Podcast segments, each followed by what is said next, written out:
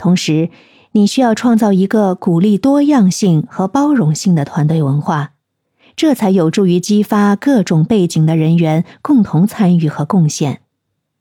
你还要有心理准备，不同背景的人员呢，可能对领导风格有不同的期望。作为领导者，需要具备适应不同风格和需求的能力。另外啊。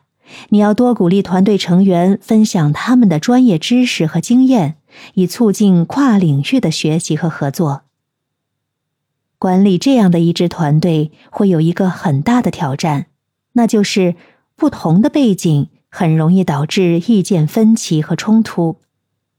作为领导者的你，需要具备有效的冲突解决技巧，以确保冲突不会影响团队的合作氛围和创新动力。你要确保每个团队成员都有平等的机会发表意见和贡献创意，避免某些成员占据主导地位。